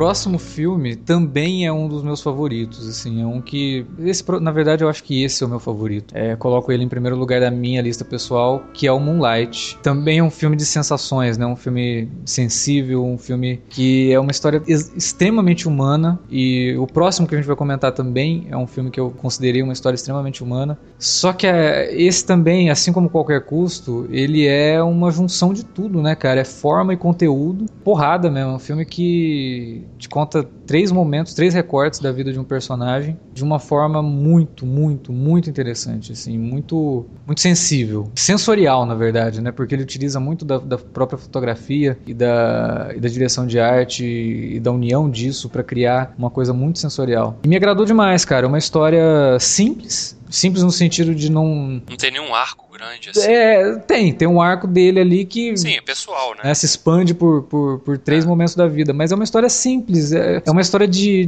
descoberta, de identidade também, né? Tanto que ele tem ali as três partes do filme, elas são muito bem divididas pelo nome que o protagonista utiliza. Um apelido, o nome dele mesmo e um outro apelido. E aí, qual desses é o real personagem ali? E o que, que ele precisa para se descobrir? O próprio personagem no começo do Mahershala ali fala pra ele, né? Vai chegar no momento da tua vida que você vai ter que descobrir quem você é. né? E é o momento dele ali no final do filme é belíssimo. É um momento que não precisa de exposição, né? Um momento de toque, um momento de, de, de- de ternura que e aí, né? Deixa aquele final assim que você puta, olha Fica aberto, né? Você, você fica imaginando, né, o que No pôster do filme tem um, né? é, no pôster do filme tem um comentário de um crítico que fala que você entra no cinema de um jeito e você sai do cinema de outro. É um filme que não só o protagonista passa por um momento de reflexão, de transformação, você como espectador também passa. Isso é arte, né, cara? Isso é cinema. Isso tem que ser festejado, o filme tem que ser indicado e na minha opinião tinha que ganhar. Para mim, eu, junto do qualquer custo e de, outro, de um outro que a gente vai comentar, mas em menor escala, é, o Moonlight ou qualquer custo são os filmes mais complexos e completos dessa lista de nove indicados aí. É, eu, eu acho que o Moonlight ele é um filme muito importante, né? Porque ele aborda não só, né? A gente falou do, do limite entre nós, estrelas além do tempo, elas, elas têm o aspecto do racismo, trabalham o aspecto do racismo. Aqui não, o racismo ele fica em segundo plano porque aqui é, é, é a questão da aceitação, né? E de como que a busca por uma identidade, de, de você descobrir quem você é, é, é uma jornada complicada que para muita gente não é um caminho muito fácil. Né? E isso é muito Não bem é. abordado nesse filme aqui, porque é, o ambiente que o garoto vive no primeiro ato é um Uhum. ambiente totalmente hostil, né? Ele aborda muito bem isso. A escola por si só já geralmente é hostil, porque sempre tem os grupos que vão se juntar para fazer o chamado bullying em cima de alguém. Uhum. né? E o garoto sofre muito isso. A gente vê que ele é bem isolado. Isso também contribui para que ele não consiga entender direito quem ele é, o que, que ele sente. né? E o ambiente familiar dele, da casa dele. É um ambiente também igualmente hostil, porque a mãe é viciada em drogas, né? Sim. E ele vive num ambiente bem inóspito ali também. E acaba encontrando na figura do traficante, né? Que é o personagem Marrechala ali. Também é, tinha aparecido já, a gente tinha falado, né? Apareceu no. Estrelas Além do Tempo. Aqui ele muito bem, porque foge também da, da tipo característico do traficante, que é o cara, né? Que não tem consciência de nada, que tá ali só pelo, pelo dinheiro. Não, ele começa a enxergar o mal que ele tá fazendo para aquele garoto também, porque ele, de certa forma, ele era o fornecedor da, da, da mãe, né? Então ele, ele, ele, se- ele, ele estabelece uma conexão muito, muito real com o garoto, né? Como se fosse uma relação paternal mesmo.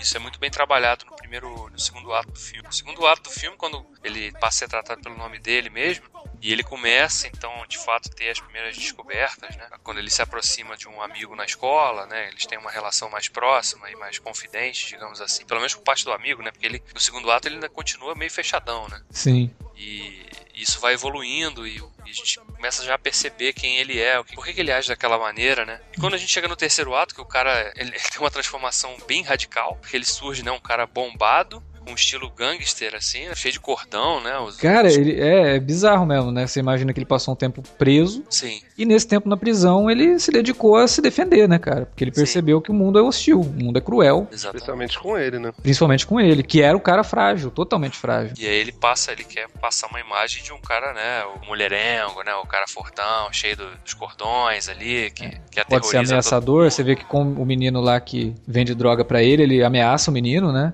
Depois, pô, tô brincando, cara. Você tem que saber quando eu tô brincando. Você tem que, né? Porque- Mas é pra passar uma imagem de que eu mando É. isso aqui, né? Até porque ele acabava se espelhando na própria imagem do, Exato. do- da figura paterna que ele teve lá atrás. Era o né? Juan, né? Que é o personagem do É. Mahershala ali. Então ele, ele, ele, ele passa a evocar muito esse, a imagem que ele tinha do, desse cara que ele, que ele teve como uma espécie de pai, né? É, ele teve como uma figura de. O role model dele foi o Juan.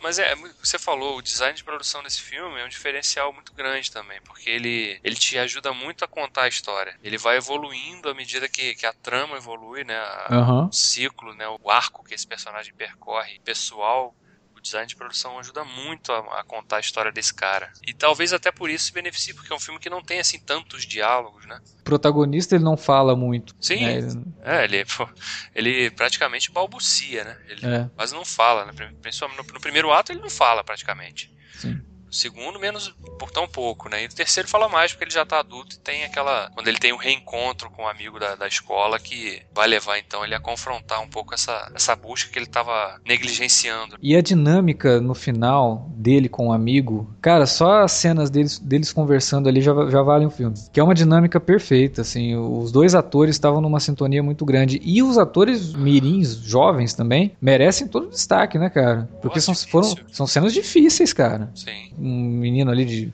sei lá, devia ter 15, 14 anos. O, o Barry Jenkins, eu acho que ele consegue casar muito bem a, a fotografia e a luz do, do, do filme nos momentos diferentes Sim. com o talento dos seus atores, entendeu? Então, tipo, Elenco Isso- fabuloso, mano. Isso que você falou sobre o, sobre o A Qualquer Custo, eu vejo muito no Moonlight. Dele, dele conseguir ser certo na medida pra, pra, pra cada um do- dos, dos pequenos elementos, cara. É, é impressionante como ele, como ele consegue pôr isso em tela e gerar essas discussões e tal. Co- Como eu falei lá no começo, pra mim esse era o filme que poderia desbancar o, o Nascimento de uma Nação. Porque ele também é dirigido por um, por um negro. O Barry Jenkins é um cara que tem um outro filme muito legal que é o Medicine for Melancholy. Infelizmente nunca chegou aqui no Brasil, você só acha ele por, por meio de, de, de downloads, mas ah, hoje em dia tá até mais fácil, antigamente não tinha como, como você ver, que também é um filme bastante, bastante sensível como é o, o Moonlight, né? E, cara, é, pra mim foi uma, uma, uma surpresa até bem grande, cara, porque eu, eu vi que muita gente tava produzindo um hype sobre ele, mas eu não, não imaginei que o filme ia, ia ser tão tocante, tão, tão bonito e tão grave. Muita gente comparou ele de maneira pejorativa com Boyhood, falando que ele não era um filme original como era o Boyhood. Eu vou te falar, eu não gosto de Boyhood. Acho que é, que é um filme que trata de muitos, muitos, muito white people problem, entendeu? É, e, e esse é o contrário, cara. Cê, tipo, é, é, é o problema de, de gente negra, sim. É o problema de, de, de gueto. É, é o problema da, da sociedade te ver como, como um sujeito que aparenta bandidagem, aparenta ser ladrão, aparenta um monte de coisa. é, e e há uma cobrança em cima de, de- do, do negro até maior no sentido de, de ele ser o macho alfa, dele ser o pegador, dele ser o comedorzão de mulheres, esse negócio todo. Então, pro, no, no caso do Chiron, que é um personagem que tem uma, uma dúvida existencial sexual, é- ela, ela é tipo, muito louca. A segunda parte, onde ele finalmente é, consuma o sexo e pede desculpa e depois acontece toda aquela, aquela discussão com, com, entre muitas aspas, amigo dele, né? É, ela é uma cena repetida de, de outros filmes, a gente já viu isso em uns dois ou três filmes. Os meninos que, que se gostam e querem ter relações entre eles, de repente entrarem em uma agressão mútua por Uhum. causa disso, pra negar essa homossexualidade que, que é sempre mal vista. Isso já foi visto um milhão de vezes em filmes, mas nesse daqui, cara, ela é muito, muito, muito pontual. Ela é muito bem feita e, como, como os outros filmes que a gente elogiou, também é econômica, entendeu? É. Ela não afasta o, o espectador mais conservador e ela não deixa de botar o dedo na ferida. A Entendeu? cena dos dois na praia é, é de uma sensibilidade impressionante, né, cara? E de um bom gosto no sentido de que se fosse qualquer cena de sexo, na verdade, né? Não é porque é uma cena de sexo gay, não, é- não não é isso. É a forma como ele mostra isso, né? Ele prefere destacar as sensações, né? Então você tem ele pegando na areia, que, pô, poderia ser uma, uma, uma cena super brega. Mas da forma como ele faz, ela não é brega, ela é sensível. E a câmera é, focando neles de costas, sem mostrar o que realmente está acontecendo, você sabe o que está acontecendo, né? mas focando na sensação dele, né? no que ele está sentindo naquele momento. A cena é belíssima, né, cara? E, porra, sinto muito se você tem preconceito e vai deixar de conferir o filme porque ele trata de uma temática homossexual, né? É, Gente, É muita, muita gente falou que o Moonlight é o Brokeback Mountain é, negro, né? Vocês concordam com isso? Não? não, Nem acho o Brookback tão. tão... Ele, é, ele, é, ele é bom porque, tipo, ele acabou quebrando uns paradigmas sérios, né? Mas. uhum. É, eu acho o Moonlight mais poderoso, cara. É um filme sobre, sobre identidade, sobre identidade negra mesmo. Então, tipo, se, se toda essa. Se, se esse Oscar So White acabou produzindo filmes que, que não são tão memoráveis, talvez o, o Limite Entre Nós, que a gente até gostou mais ou menos, e o Estrelas do Tempo, que eu pelo menos não gostei, mas vocês gostaram mais ou menos, talvez esses sejam filmes que, que não fiquem tanto na memória. Talvez daqui a dois, três anos vocês não lembrem de muitos detalhes dele. No Moonlight você vai lembrar, certamente. É, o Moonlight é, é o filme transformador mesmo, cara. Eu acho que muito jovem que tem, tem talvez esse problema de identificação, né? Porque, porra, a sociedade exige tanto e cobra tanto que esse problema é óbvio que, que, que acontece. Esse é o filme que se talvez a pessoa assistir, ela consiga falar, porra, não, eu preciso realmente me, me definir. Eu não tenho que me adequar às regras da sociedade, né? A sociedade tem que entender o que, que eu tô sentindo e, e dane-se. É um filme transformador, cara. Eu acho que o Moonlight, por conta disso, ele seja talvez mais artístico. É um filme ambicioso nesse sentido. Ele tem ambição artística e ele te entrega isso. Ele te entrega arte.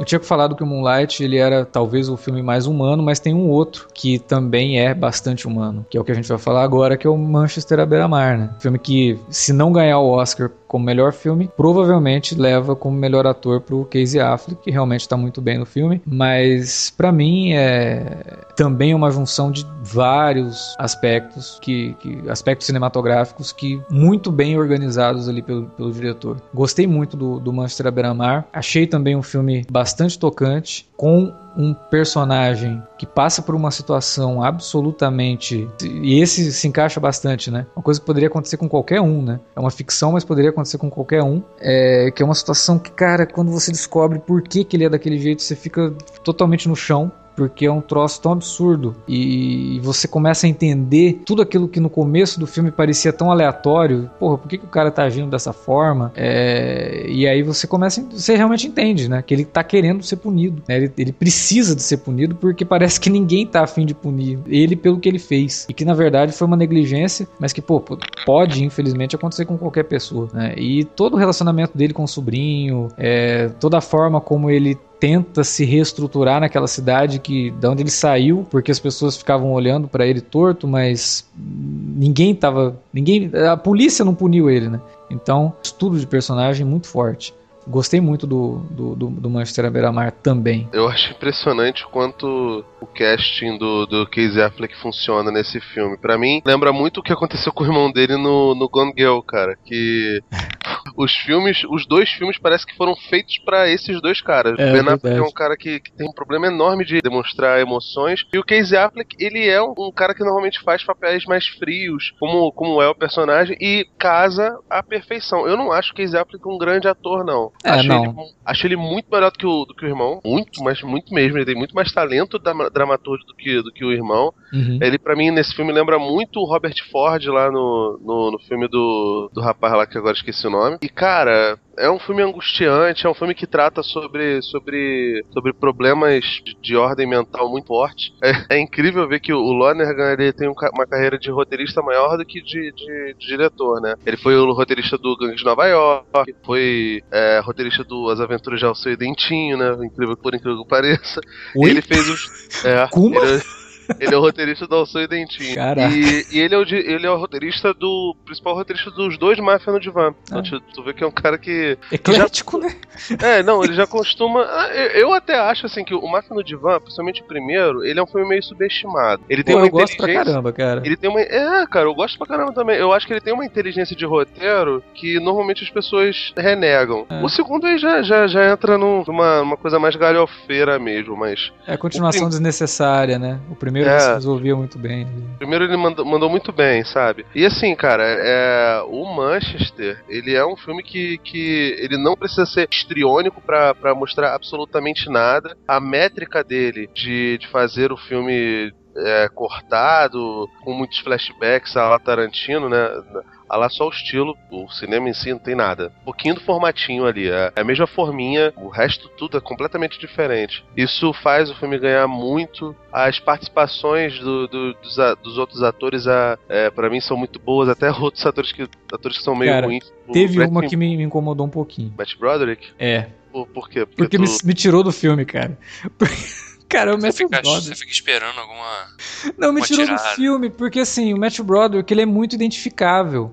E naquele momento, eu acho que a gente não precisava disso. A gente precisava só de um cara como, tipo, o treinador lá de, de rock. Que é um ator que, ah, beleza, já vi ele em outros filmes, mas ok, né? É só um personagem, você identifica um personagem ali. Agora, o Matthew Broderick, cara... A hora que ele, que ele abre a porta, é o Matthew Broderick... Pô, mas esse filme é cheio desses caras. Costuma...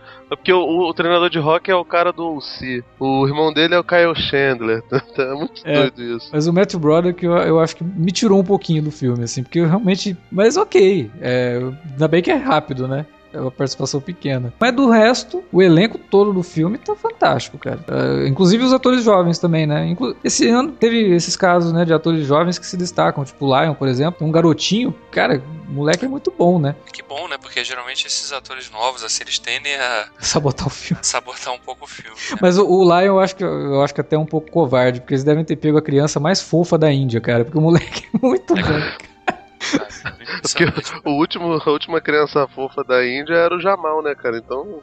Cara, o moleque é, é impossível. É, é muito carismático aquele menino, cara. É impressionante. O Manchester é é um filme poderoso pela. Eu tinha falado até antes, né? Que muitos filmes têm essa característica em comum de lidar com perda, né? E cada um a sua maneira, né? No caso do Manchester, é- já, o cara perdeu o rumo da vida, né? A partir daquele momento, né? Porque ele perdeu tudo que ele tinha, né? A base dele toda tava ali. Quase toda, né? Porque irmão, tá- ele tinha uma relação muito próxima com o irmão também, né? Mas nada se compara, né? Não, claro. Filho, claro. né, cara? Não, e o pior é que ele tem que lidar com uma dor de que todo mundo fala para ele, bate no ombro dele, cara, não foi culpa sua, né? Foi um acidente, né? E, e ele não ele não consegue aceitar aquilo, né? É, não, não convence ele, né? Tanto que a, a cena mais impactante, uma das, pelo menos, mais impactantes do filme é, é justamente depois do depoimento na delegacia, né? Sim. Que ele toma a arma policial ali pra tentar se matar dentro da delegacia. É, ele, ele mesmo pergunta, mas peraí, é só isso? É. Vamos mandar pra casa? Né? Não, e a, e a resposta do policial é: olha, fez tudo isso, você já confessou, o máximo que pode a perícia dar que você, que você cheirou, isso vai dar de qualquer forma, mas esquecer a, a tampa da lareira, né? A grade da lareira não é, um crime. Muito- E caraca, ele fica com uma cara, tipo, dido, Sim. cara. Acho que o pior é isso, né? Ele é um personagem que ele tem uma dor profunda, sentiu uma culpa gigantesca por tudo que aconteceu, né? Porque ele foi o causador, pra ele, ele foi o causador de todos os, os traumas que ele, que ele vivenciou. E ele não consegue aceitar que os outros não, não culpem ele, né? É. né? As pessoas tentam, né? o irmão tenta, tenta fazer de tudo pra ajudar a se reerguer, né? Mas ele tenta o tempo todo também. Nos flashbacks a gente vê se manter distante, né? E mesmo no presente, quando ele estabelece aquela relação meio que ele não pediu por aquilo, né? Mas ele se vê obrigado a ter que lidar com, com o sobrinho, né? E ter que cuidar do garoto. Ele, mesmo ali também, né? Ele não é um cara que é o tempo todo amargu- amargurado, né? Ele realmente parece que vive num estado de depressão profunda.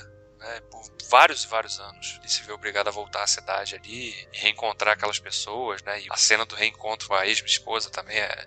Maravilhosa aquela cena. Muito boa. Michelle, é até uma das decepções que eu tive com esse filme, poucas, né? Foi o fato. de- porque falavam tanto, né? Ah, Michelle Williams tá maravilhosa nesse filme. Mas ela aparece muito pouquinho, né? Eu esperava É. que ela aparecesse um pouquinho mais. Mas aí Mas faz você sentido. sabe- né? sabe- faz mas- sentido. Então, mas você sabe qual que é o grande lance? É aquela. ce- você Tem o quê?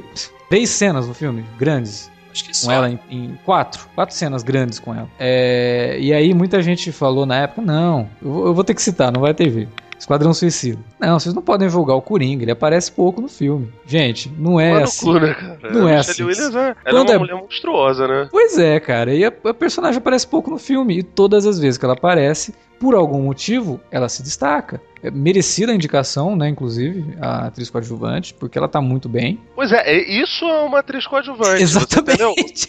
Porra, não é a Viola Davis, cara, que fica metade do filme disputando com. com. com. Porra. Ah, cara, eu É. não consigo entender essa porra. É muito bizarro, cara. É, ela é uma atriz coadjuvante. Eu, eu não sei se é tanto quanto no caso do Moonlight, daquele filme que vai te seguir por muito tempo, que daqui três anos você vai se lembrar desse filme. É, nesse sentido, não. Não, mas filmaço, cara. De Mas é porque o, o Moonlight ele pega também a questão do, da aceitação, né? Mas eu, eu vi ele no ano passado e tava revendo ele antes do, do- da gravação. Cara, é um filme muito, muito forte, cara. É. Eu, eu acho, deles todos, esse é o meu preferido. Porque O Moonlight. de um, de um- o Manchester. Ao Manchester. É, eu, vi, eu vi no ano passado no Festival do Rio. Uhum. E eu saí, cara, foi, foi, o- foi o dia em- que esse foi o último filme. Eu saí de lá meio, meio zonzo. Eu É. vim, vim no metrô meio, meio zonzo e. Não, É mas, e você vê que ele também tem momentos leves, né? Ele, ele tem. equilibra bem pra caramba, assim, porque tem momentos que você dá risada junto com o personagem, É, do com o garoto sobrinho, e tal. né? É. E ele equilibra super bem pra não ficar aquela coisa de que ah, é só um dramalhão, só uma novelona. Nas Edges, nesse ele é, ele é sensacional, o menino. E nesse sentido, o filme também é feliz, porque uma, uma situação daquela, né, o garoto perdeu o pai, né? Uhum. Sabia onde estava a mãe, né? Que tinha sumido. E aí ele, tá, ele tem, que, tem que passar a viver com o tio, que tá também, né? Um cara que não tá com sede nenhuma de viver, né? Mas o garoto, nem por isso ele deixa de ser um adolescente, né? Ele tá ali. É, até porque ele tá passando por- pelas fases do luto, né? Tanto que quando ele, quando ele realmente encara que o pai dele morreu, é quando ele vai tirar aqueles pedaços de frango do Isso. freezer.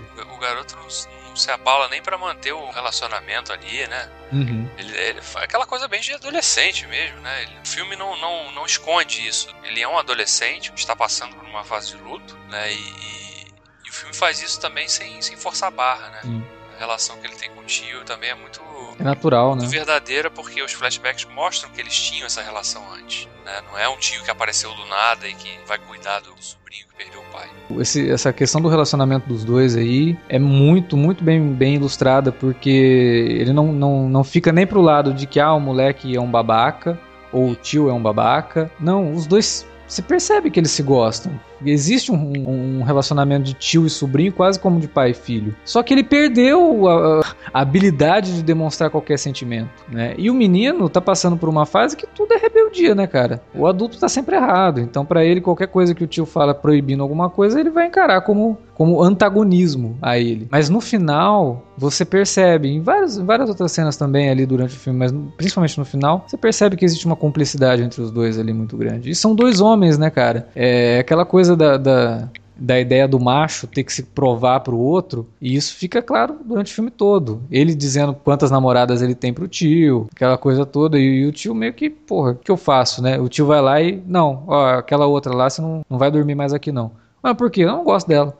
Essa, essa disputa entre dois homens, cara, isso é muito humano, isso é muito natural, né? Você acredita que aquela história poderia acontecer.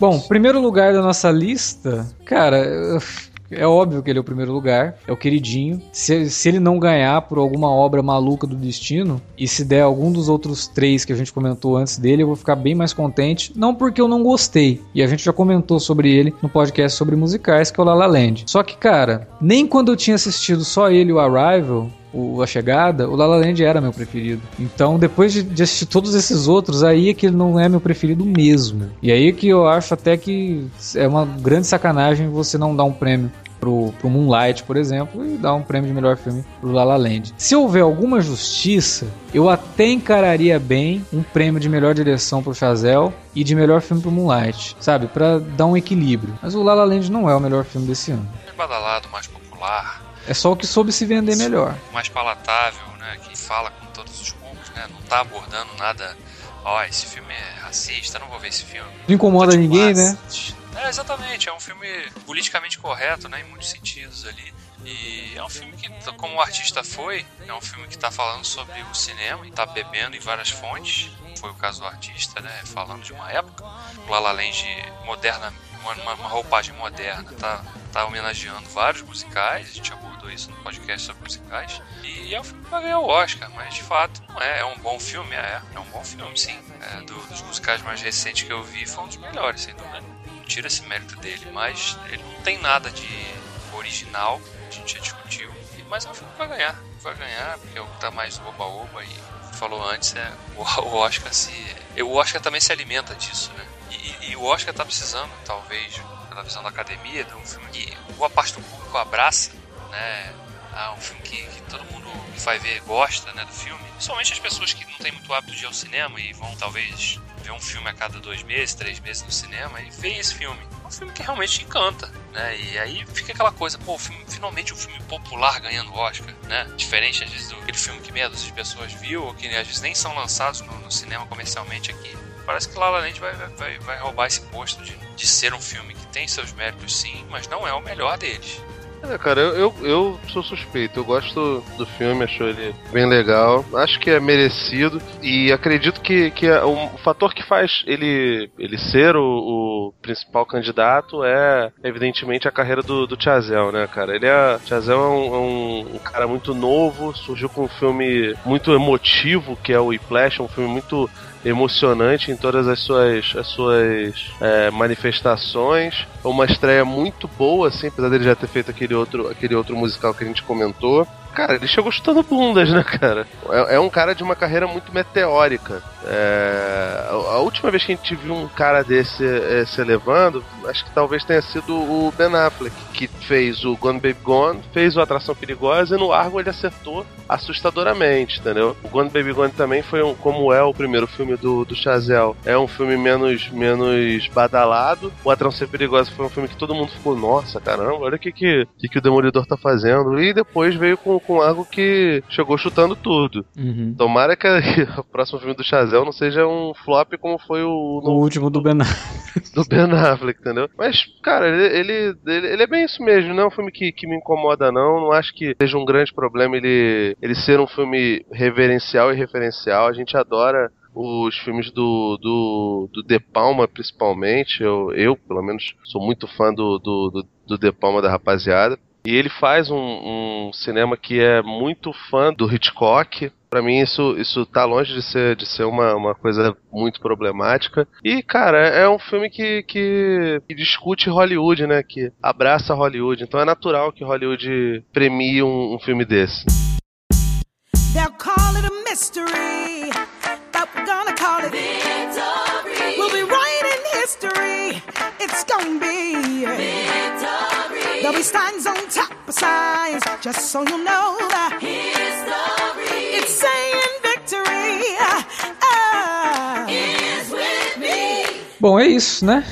Completamos aqui mais essa jornada, comentamos os filmes e agora a gente vai deixar jogar a bola para você que nos ouviu aí durante esse programa bem longo. Foi um alerta vermelho mais longo do que o normal, mas com bom motivo. Fala pra gente o que você achou dessas, dos indicados ao Oscar 2017 de melhor filme e se você concorda com a nossa opinião sobre os filmes né, que estão indicados aqui. Se você... E manda sua listinha também de qual que você acha, de quais que você acha que são mais propensos a ganhar os quais são os seus preferidos. Se você não quiser deixar aí na área de comentários, manda pra gente via e-mail pro alertavermelho@cinealerta.com.br. Estamos lá nas redes sociais, facebook.com/cinealerta ou arroba cinealerta no Twitter. Você pode usar para entrar em contato com a gente e também para divulgar o nosso podcast. Aproveite, está na semana do Oscar, a está lançando aqui na quarta-feira, o Oscar é no domingo. Tem tempo de você divulgar para um monte de gente aí, para fazer aquela, aquele bolão, né? Tem galera que gosta de fazer bolão do Oscar, tentar ganhar uma graninha ali apostando com, com os amigos. O nosso programa não foi com esse intuito, mas quem sabe ajude a pessoa a definir qual que ela vai colocar na- no, no topo ali de melhor filme. Semana que vem tem mais podcast, porque a gente está acompanhando a série Legion, a gente está fazendo o minicast do, do, do seriado, e daqui 15 dias tem mais um alerta vermelho para vocês. A gente se vê por aí. Até lá.